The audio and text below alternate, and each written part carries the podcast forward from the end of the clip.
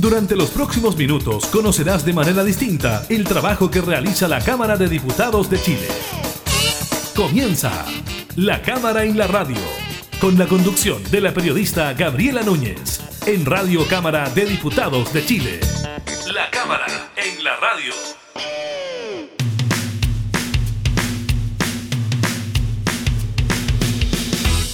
Hola, ¿qué tal? ¿Cómo están? Bienvenidas, bienvenidos a un nuevo programa de la Cámara de la Radio. Estamos junto a ustedes entregando datos legislativos también temas de actualidad, lo que sigue ocurriendo con el COVID-19. Estaremos, como siempre, revisando el balance del Ministerio de Salud.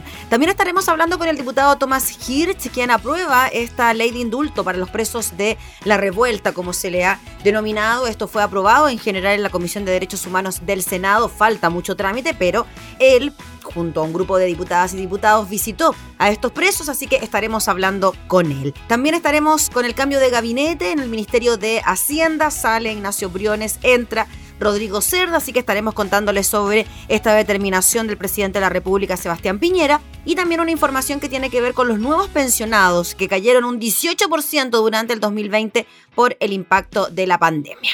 Iniciamos la cámara en la radio.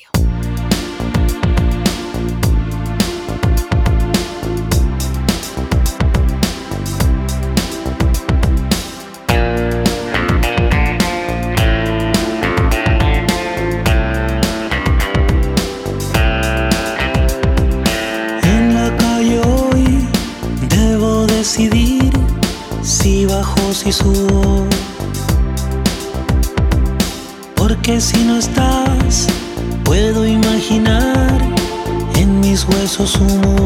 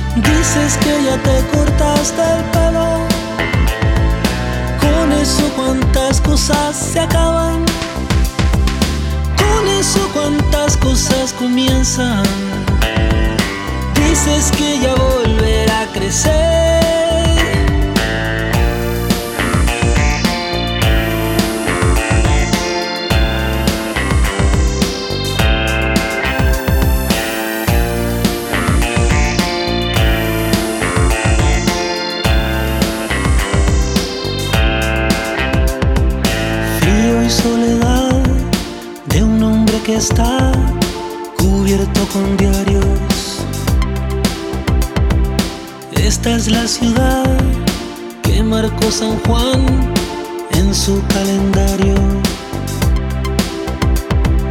Violencia inmoral de peces que están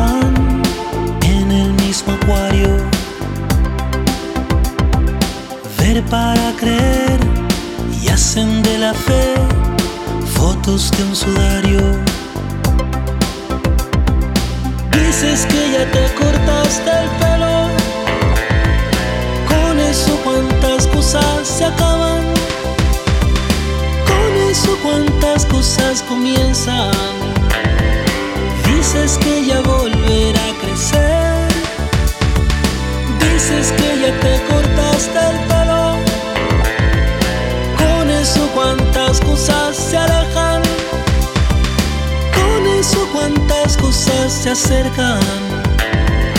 Dices que ya volverá a crecer.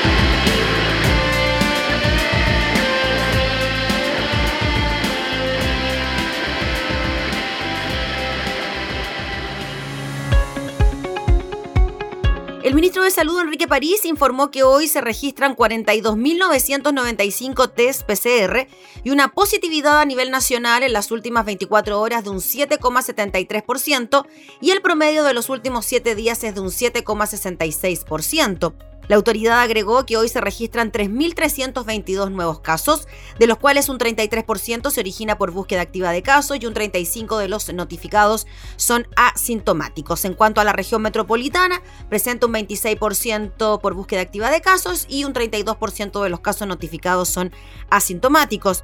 Según el reporte COVID-19 de hoy a nivel país, solo cuatro regiones disminuyen sus nuevos casos en los últimos siete días y solamente una en los últimos 14 días. En tanto, la región de los lagos continuó registrando el índice de incidencia más alto a nivel país por 100.000 habitantes, mientras que las regiones con mayor aumento de nuevos casos confirmados en los últimos siete días son Coquimbo, O'Higgins, Ñuble y Atacama. El doctor París agregó que este miércoles el Instituto de Salud Pública, junto a su consejo asesor, revisará la presentación de la vacuna AstraZeneca y el jueves llegarán las primeras dos millones de dosis de Sinovac. Estaremos revisando también qué pasa con esa entrega.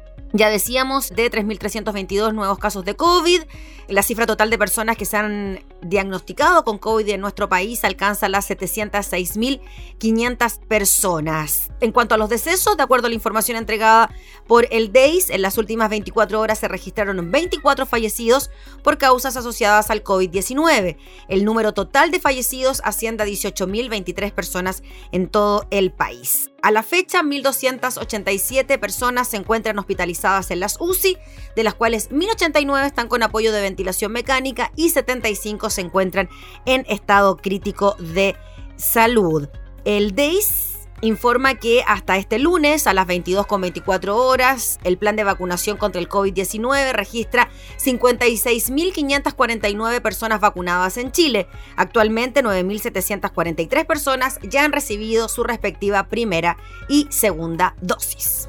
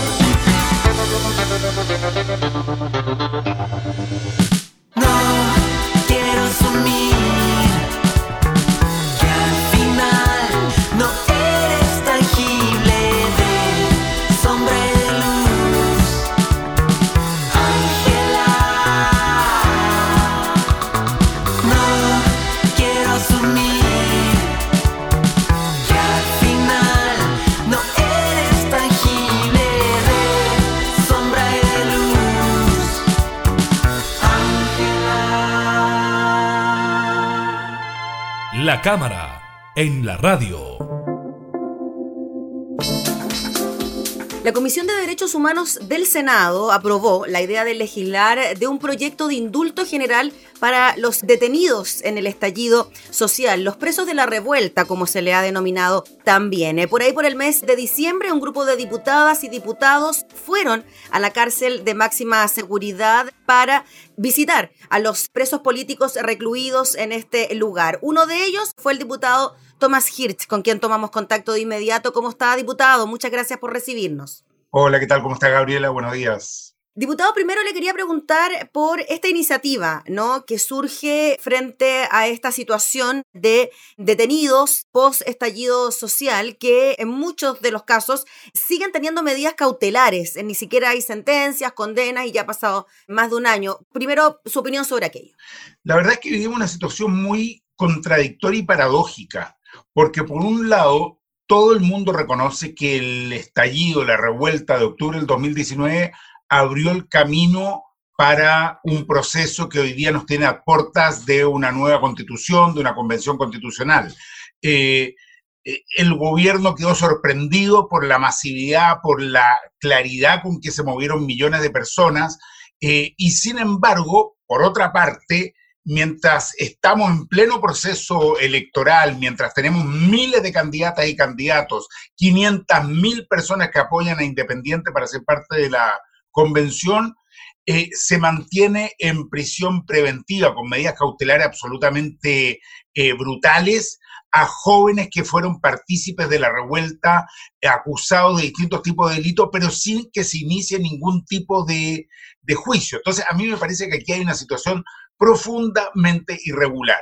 Y yo cuando los he visitado y cuando he apoyado este proyecto de ley de indulto, no estoy ni avalando la violencia, no estoy validando el que se destruyan bienes, simplemente estoy diciendo no es aceptable que en una democracia, en un país que está viviendo un proceso constituyente, se mantenga con medidas cautelares tan drásticas a jóvenes que participaron de este proceso. Claro, y las medidas cautelares, el eh, diputado Thomas Hirsch, incluye entonces esta detención en un lugar como la cárcel de máxima seguridad, ¿no? Por ahí también eh, pasa el tema, usted que los vio, ¿en qué condiciones pudo observar que estaban? A mí me impresionó mucho eh, dónde los tenían recluidos. Mira, para, los fuimos a ver efectivamente en diciembre junto a un grupo de siete o ocho diputadas y diputados. Eh, no, Gendarmería nos recibió muy bien, no hay nada que decir, nos atendieron bien, nos permitieron pasar, pero están en una condición efectivamente de máxima seguridad donde están eh, eh, detenidos eh, personas que están vinculados a crímenes, a crímenes gravísimos, narcotráfico, crimen organizado y otras situaciones similares. Ellos están eh, bien en su condición de salud, pero obviamente están muy afectados psicológicamente porque no entienden, no entienden en primer lugar por qué se los mantiene más de un año con estas medidas cautelares tan, tan drásticas.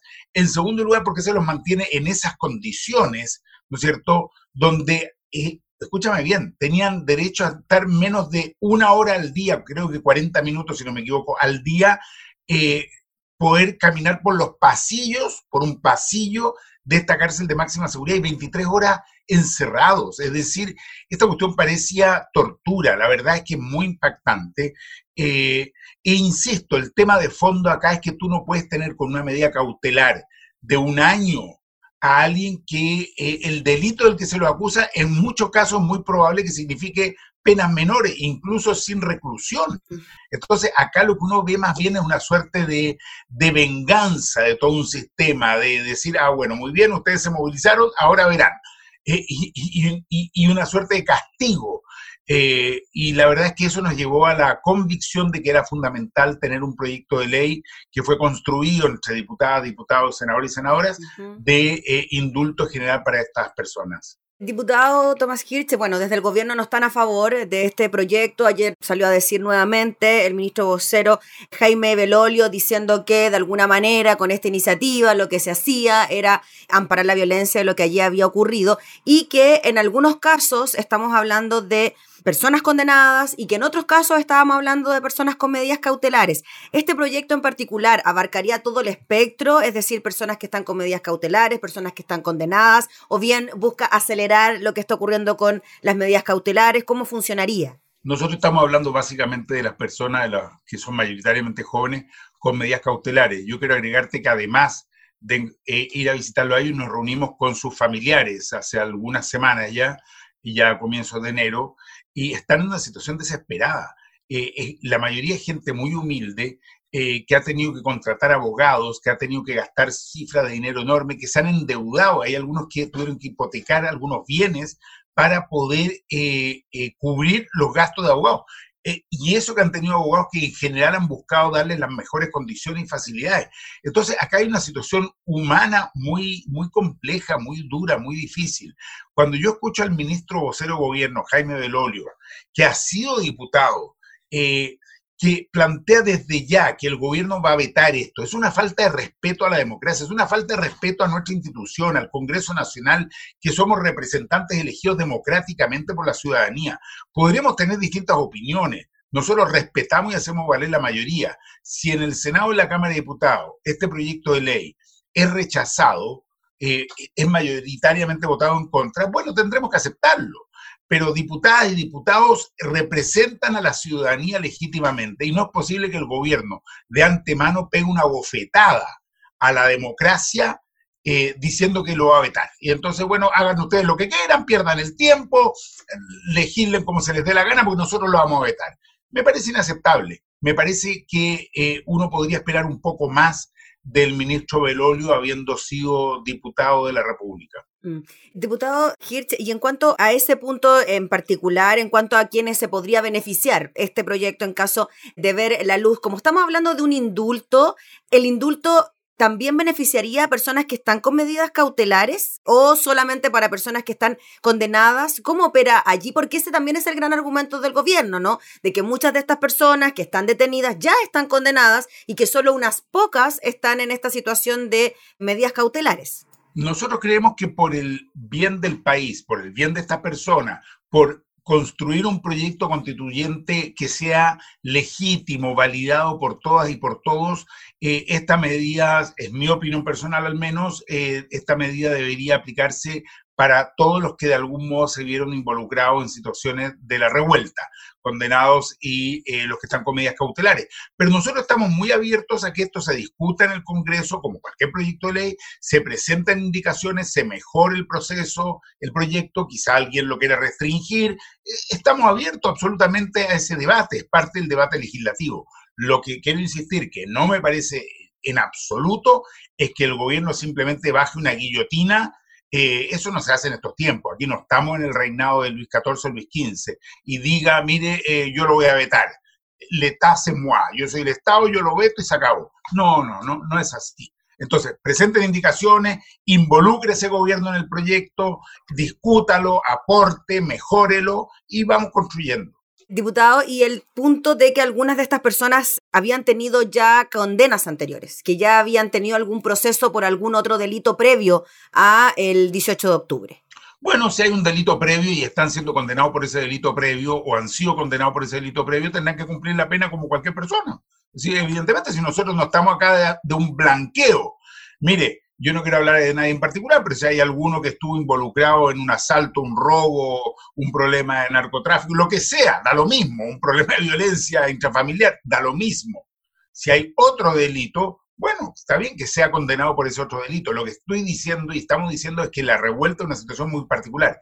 Y específicamente a quienes están con estas medidas cautelares, francamente, incluso mientras estamos tramitando este proyecto de ley, yo le pediría al Ministerio Público, al, sistema judicial y al gobierno, porque esto tiene que ver con la, con la aplicación de la Ley de Seguridad Interior del Estado por parte del gobierno, eh, que mm, estudie la situación y veamos de que estos jóvenes, que no son un peligro para la sociedad, son jóvenes que participaron en una revuelta, en un momento de fuerte movilización a nivel nacional, que no sigan estas condiciones tan increíbles que es tenerlos más de un año en cárceles de alta seguridad. Eso se da en países que el mismo ministro Belolio critica y le encanta criticar todos los días. eh, él nos hace una lista de países, ¿no es cierto?, donde sean situaciones terroríficas y resulta que la tiene a un par de cuadras de su oficina de la moneda exactamente lo mismo. Diputado, el tema de la revuelta propiamente tal y los hechos de violencia que vinieron de la mano con el estallido social, ¿usted cree que de no haber sido así el escenario, de no haber tenido aquella gravitancia, de no haber sido tan impactante como lo fue, no se hubiesen conseguido cosas tan importantes como el cambio a la constitución, el plebiscito y así, etcétera? Mira, yo te voy a ser bien franco, Gabriela. El, el, estallido, el despertar o como la revuelta, como cada uno lo llame, fue mayoritariamente un proceso no violento. Eh, fue un proceso participativo ciudadano. Yo participé con mis hijos y eh, estaban mis nietas.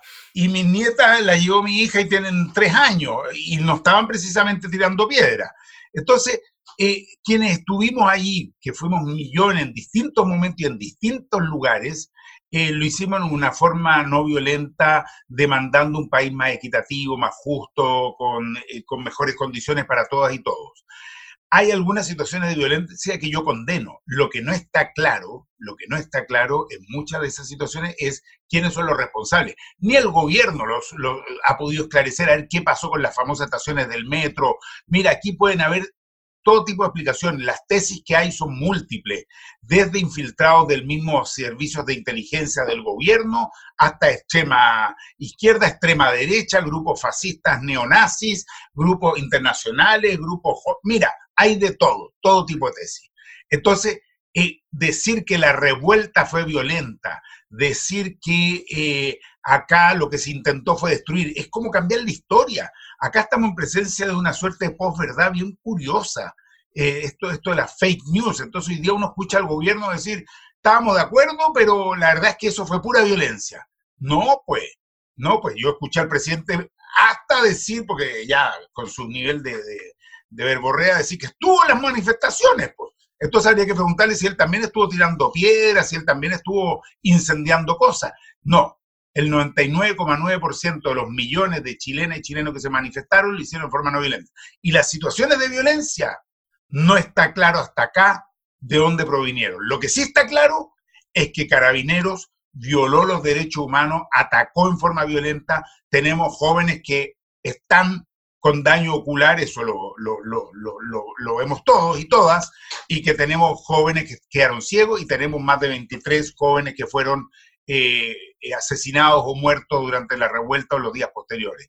Eso es lo que tiene que investigarse. Finalmente, diputado, y con esto sí cerramos, los vecinos del centro de Santiago, de la Plaza Dignidad, Plaza Italia, Barrio San Borca, también eh, el gobierno los menciona a la hora de justificar su actitud de estar en contra de un proyecto como este. ¿Cómo lo ve usted? ¿Cómo, ¿Qué le diría usted a esos vecinos?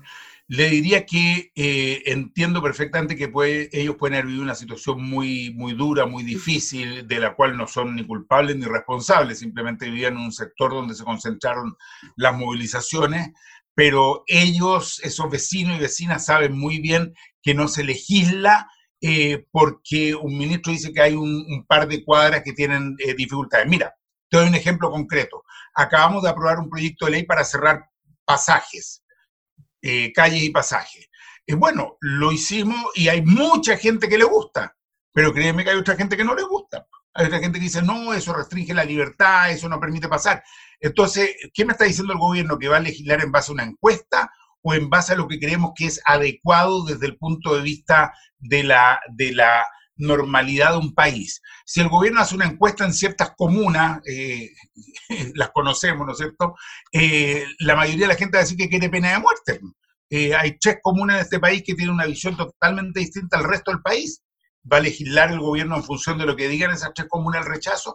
No me parece, no es así como se legisla. Se legisla en función del bien común de un país completo. Muy bien, pues diputado Tomás Hirsch, le agradecemos enormemente por el contacto y seguiremos atentos al trámite de este proyecto de ley que ya fue aprobado en general en la Comisión de Derechos Humanos del Senado. Pasará entonces en algún momento también a la Cámara de Diputadas y Diputados. Gracias. Sí, pues ahí nos tocará a nosotros ya directamente en la Cámara de Diputadas y Diputados. Así que con gusto seguimos en el tema. Gracias, diputado. Que esté muy bien, que tenga buen día. Gracias. Buenos días. El diputado Tomás Hirsch hablando entonces sobre este proyecto de ley que permitiría indultar a los presos de la revuelta.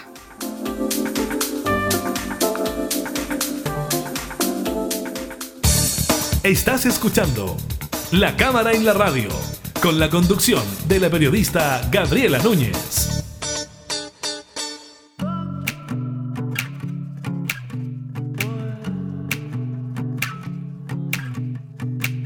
De olvidarme ya no tiene más sentido. Tengo que encontrar la fuerza para dejarte ir. Los recuerdos contigo son la pelusa de mi ombligo.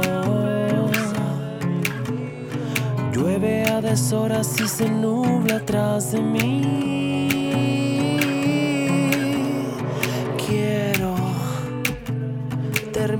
Con esto.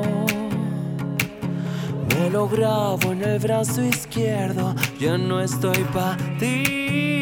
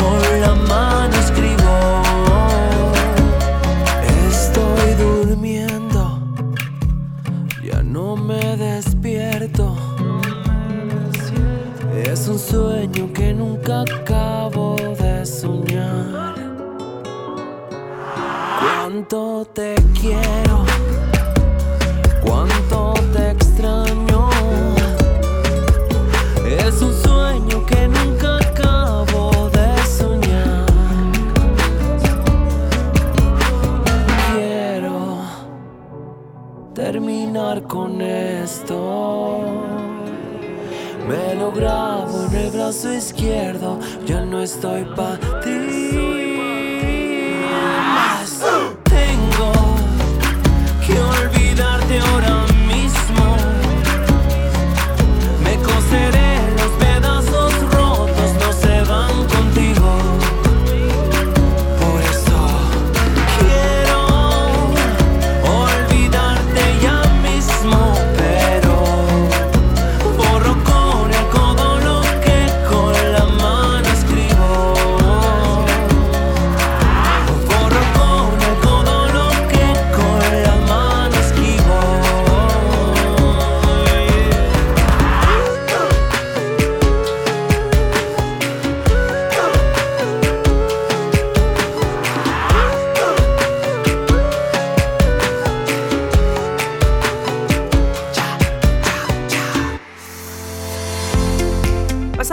La mañana de este martes, el presidente Sebastián Piñera realizó un nuevo ajuste ministerial, instancia en la que se concretó la salida de Ignacio Briones del Ministerio de Hacienda, quien dejó la cartera para asumir una precandidatura presidencial de Evópoli.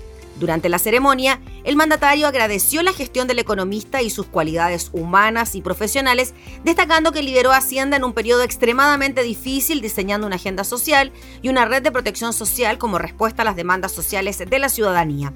También hizo un aporte muy valioso para lograr el acuerdo macro de junio del año pasado con las principales fuerzas políticas que permitió un marco fiscal serio y responsable para acometer el gran desafío de financiar la red de protección social para las familias, proveer de recursos y capital de trabajo a las pymes, impulsar la recuperación de los empleos y fomentar la reactivación de nuestra economía luego de la peor pandemia sanitaria en 100 años y la peor recesión de la economía mundial en décadas. En esa línea, el presidente sostuvo que Briones impulsó con compromiso y capacidad de diálogo la modernización de nuestro sistema tributario, los acuerdos para los presupuestos de los años 2020 y 2021, la modernización y la segunda etapa de la reforma previsional. Durante este periodo, alcanzó importantes logros y dejó profundas huellas, refiriéndose entonces al paso de Ignacio Briones a cargo del Ministerio de Hacienda. Fue el propio Briones quien habló después de este cambio de gabinete, eso sí, sin responder preguntas de la prensa. Reconoció que desde hoy comienza una nueva etapa, cuyo objetivo es aportar con convicción a los grandes desafíos estructurales que el país tiene por delante. Sin explicitar que asumiría la precandidatura presidencial de Evópoli, Briones sostuvo que el sentido de la etapa que emprende versa sobre un interés por nuestro país, un interés por lo público, aportando desde una vereda distinta pero con la misma convicción.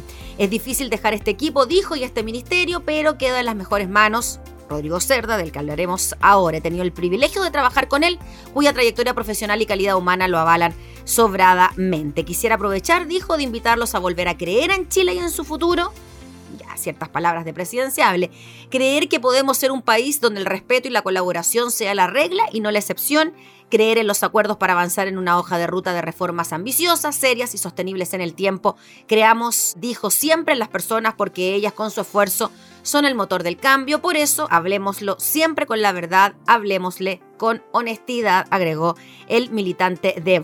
Decíamos que Rodrigo Cerda, que es quien asume en el Ministerio de Hacienda, dijo que espera llegar prontamente a un acuerdo en materia previsional Junto con agradecer al presidente su nombramiento, sostuvo que tiene una ventaja al llegar a Hacienda.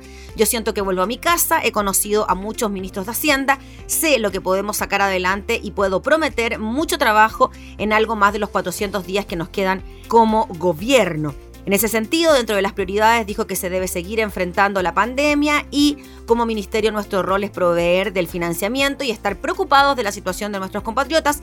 Al mismo tiempo añadió que también es importante recuperar la economía, los empleos y los salarios. Sobre las reformas y proyectos en curso, sostuvo que hay un trabajo bastante adelantado y nosotros vamos a tomar esa posta. Tenemos un gran desafío y esperamos seguir adelante con eso. La prioridad, dijo, es la reforma de pensiones. Como gobierno hemos estado trabajando en eso y lo vamos a seguir haciendo. Espero que lleguemos a un acuerdo prontamente, pero para eso tenemos que trabajar.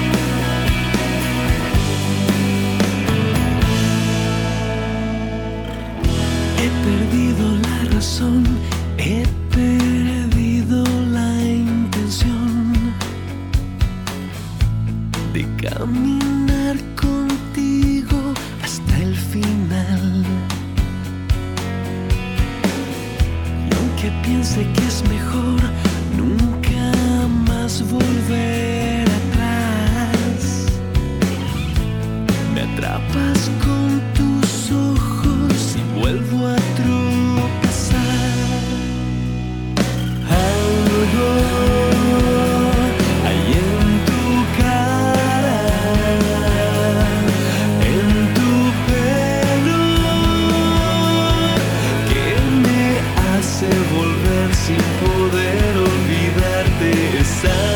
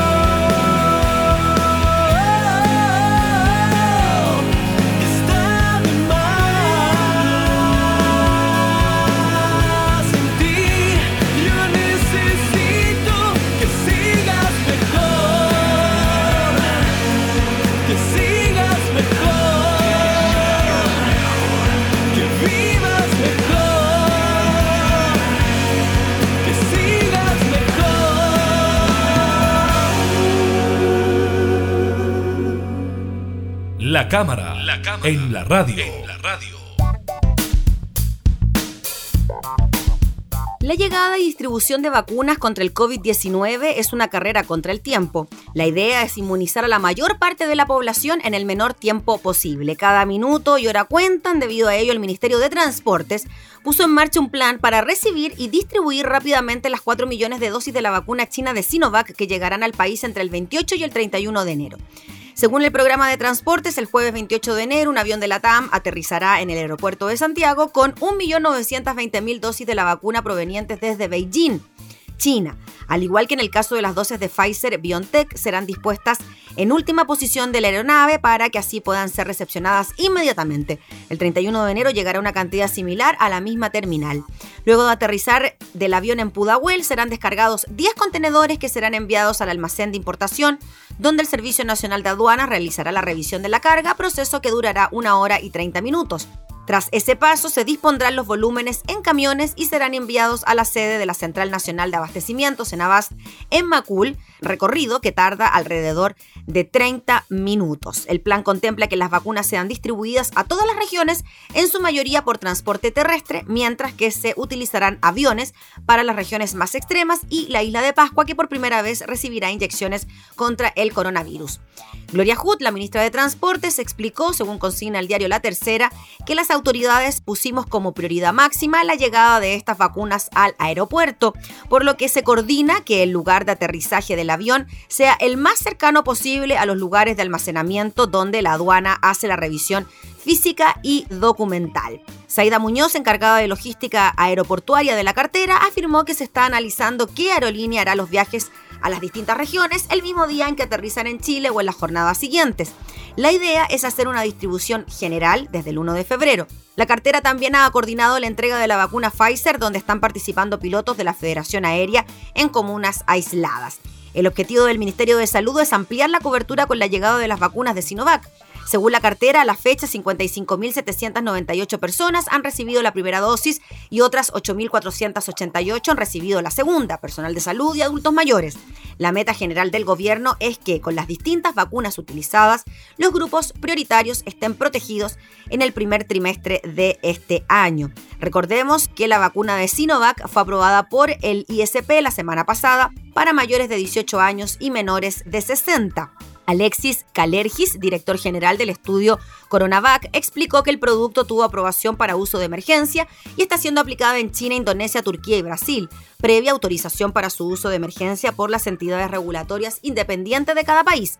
Añadió que de acuerdo a los antecedentes obtenidos en los estudios de fase 1, 2 y 3, para que la vacuna tenga un real impacto en la protección y con un alto porcentaje de eficacia, se deben aplicar dos dosis por persona de la vacuna. En cuanto a la eficacia, para prevenir casos leves y severos se requiere atención médica y hospitalización respectivamente. Precisó que esta fue de un 78% para prevenir casos leves y de un 100% para prevenir casos moderados o graves en el grupo de vacunados respecto del placebo.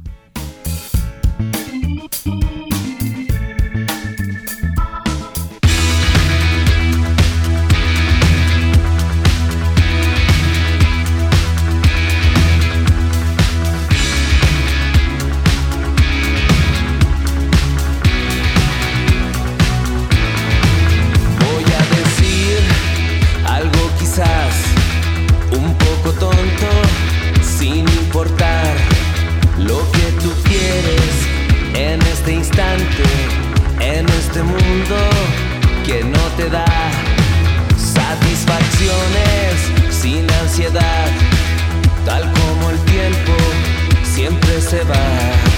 La causa justa, la mano amiga, las consecuencias de respirar.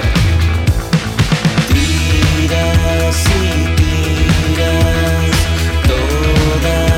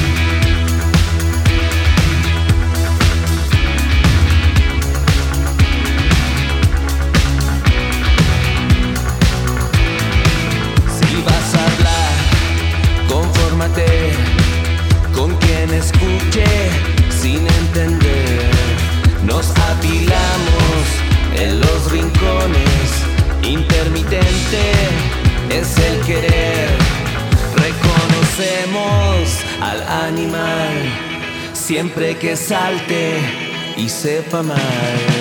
Nos angustimos, nos ahogamos, un regocijo de vanidad. Tiras y